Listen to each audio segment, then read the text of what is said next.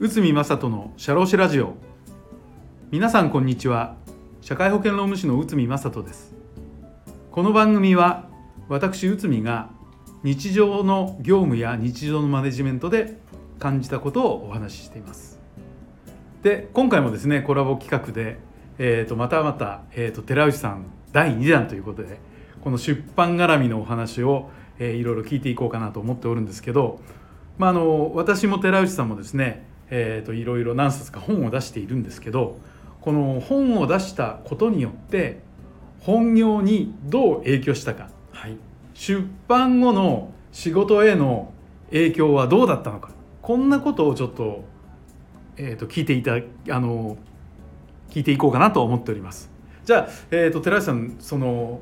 前は P マークの本出されてそれから会社設立でしたっけ、はい、そういった本出したっていうことなんですけど、はい、本出されて、はい、こう仕事ボンボンボンボンやってくるとかそういう感じだったんでしょうか？そういう意味で言うと最初の1冊目が私プライバシーマーク P マークの本を書かせていただいてるんですけど、うんはい、本を読んでお願いしますっていう方は一人もいませんでした。そうなんだ。はいでその前回ちょっとお話しさせていただきましたけれどもその P マークの本っていうのはかなり、まあ、ページ数的には薄くて、うん、でさらっと概要をさらうような本だったんですね、はい。ですのでそういったこともあるのかもしれないんですけれども結局そこから仕事につながることはなくて、はい、でただ単純にうちにプライバシーマークを取りたいですっていう通常のルートから来たお客さんに対して差し上げてたりとか、ええ、それを見せることによってあこの人にお願いしてよかったみたいなそういうのはまあ多少の効果はあったかなっていう感じです。なるほど。それが1冊目でで2冊目は今度は会社法の本だったですね。はいはい、で会社法がちょうどその時点で改正になるみたいなお話があって、ええ、それでそれに合わせる形で会社法の本あの、うん、会社法をまあどうやって使っていくかみたいなところの本で、はい、会社法を利用した会社設立の方法みたいなところを書かせていただいたんですけれども、うんはい、そちらの方はもう完全に仕事を狙っていたので、うんうん、かもう設立は手続きのやり方を一応説明はしてるみたいな形にはなってるんですけど書式をつけたりもしてるんですけれども、はい、ただやっぱりそれだけだときっと難しいんだろうなっていうのを思いながら書いてた感じだったのでそれで結果としてその本を出したことによって、はい、やはり問い合わせが少し来るようにはなりました。なるほど。あ問い合わせですね。そんなになんかあのいわゆるバズることないですよね。そうですね。バズるみたいな形で例えば、連絡がひっきりなしに来るとかそんなのは全くなかったですね。そうですよね、はい、私の本はどっちかって言ったらもうビジネス書なんで、はい、読み物としてはいろいろ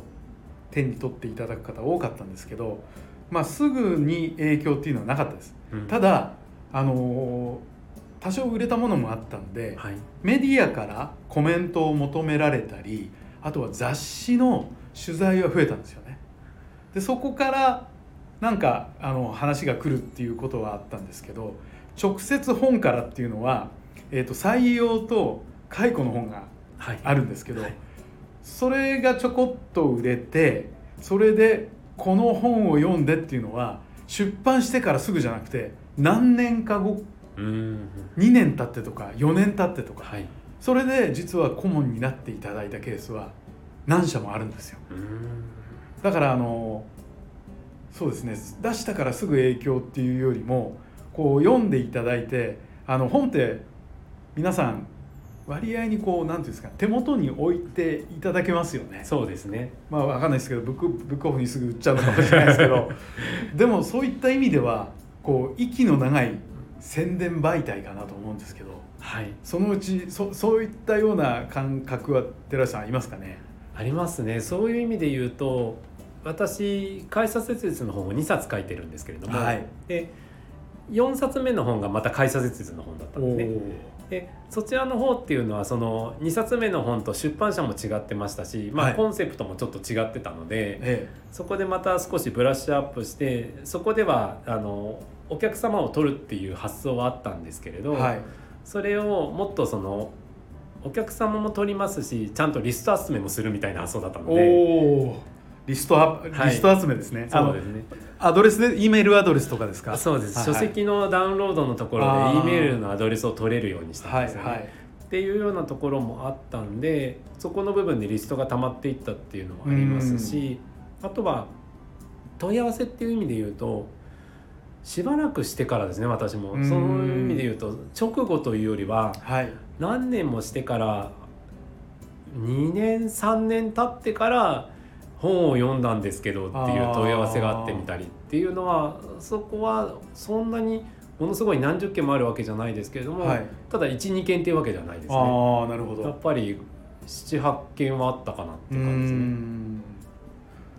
私の場合あの専門書で労使トラブル系の本が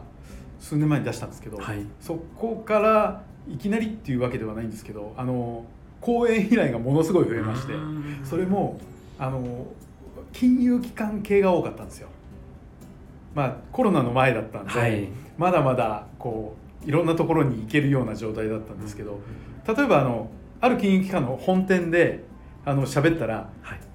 いろんな視点の人からうちもうちもっていう話でしばらくはあの某所をぐるぐる回ってたってそんな時期もありますし、はい、あとはそうですねポッと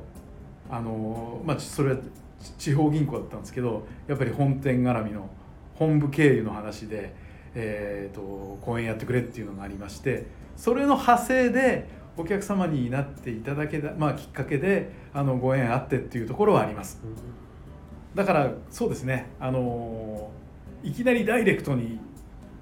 変な話営業っていう感じじゃなくてこうワンクッションツークッション置いてあの出会うっていう感じでしょうかね。そうですね間接的な広がりっていうのはすごく確かにあるような気がします。やっぱり直接的に先ほどの依頼につながるみたいなパターンもあるんですけれども、はい、やっぱり本を見てでその何らかの取材であったりとか、はい、こういう記事って書けませんかみたいな問い合わせもやっぱりありましたし、はい、そういった直接的ではない間接的な広がりっていう意味では本ってすごい武器になるんだなってやっぱり思いました。そうですね。あの一冊出し一冊とは言わず、まあ、2冊3冊出せればいいんですけどあのよく言いますよね。名刺代わりの一冊なんていう、はい、あれは結構破壊力ありますよね。そうですね。実際に本のその表紙を名刺に印刷しておくだけでやっぱり本出されてるんですかって必ずと言っていいほど言っていただけるので、うんはい、効果は大きいなとは思います、そうですね。私2枚折りで一面あの派手な本ばっかりバーって出してますけど、はい、そうするとそうですね初めてお会いした方は「お俺すごいですね」って何がすごいのかあのあまり突っ込まずに「ありがとうございます」って言うんですけど ここはポイントにはなると思いますね。そうですね、はい、じゃあやっぱりあの寺内さんも結構破壊力のある営業ツールっていうふうに思ってらっしゃるんですね。そうですね。やっぱり出版がなかったら取れてなかったお客さんっていうのは結構いらっしゃるかなと思っているので、やっぱり交流会で名刺交換させていただいても本を出してるか出してないかっていうのは一つ境目になってるような気もしますなるほど。っていうか最近交流会とか行かれるんですか。最近最近実は今年また少し行き始めてあのコロナが明けたからっていうのがあるんですが、はいはいはいはい、今までコロナ前もそんなにそれほど言うほどは言ってなかったんですけれども、はい、コロナになってピタッともちろん行かなくなって、はい、まあ、そもそも開催もされなかったんですけども、まあ、確かに。でそれが今年になってからまた少しずつリアルに人と会う機会が増えてきて、はい、そうすると意外にお誘いをいただくようになって多分そのそれぞれの交流会で復活してリアルで交流会しますって復活させましたみたいなので多分、集客したいのでいろんな方に声かけてるのもあるんだと思うんですけど、はい、そういうののお声かけをいただくことが多くなってまあせっかくお声かけいただくんであればみたいなので昔に比べてちょっとまた行くようになってますね最近。偉い、はい、もうすっかりデブ賞になっちゃってもう。そういったお誘いすら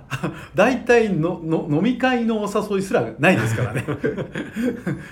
もうこの3年でいわゆる近近所でこう集まって飲んだっていうのは、はい、あのこの前、はい、あの実は あの寺内さんとその他この社会保険労務省の仲間で56人で飲んだ。それが3年ぶりとかそんな感じですからまあ残念ながら私は交流会全然行ってないですけど 楽しいですか？意外とですねあの自分の立ち位置とか見せ方が変わってるからなのかわからないんですけれども、はい、昔はあまりつながらなかった人と意外とつながってみたりとか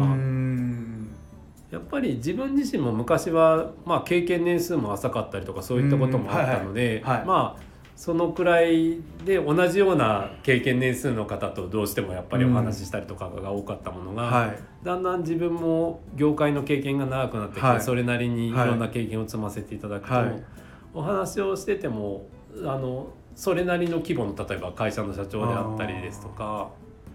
あと同じ事業の方でもあの事務所を手広くやられてる方であったりとか意外には面白いもんだなと最近ちょっと思ってます。なるほど。じゃあまあその経験と出版を引っ提げて、はい、交流会でマウントを取りに行ってるということで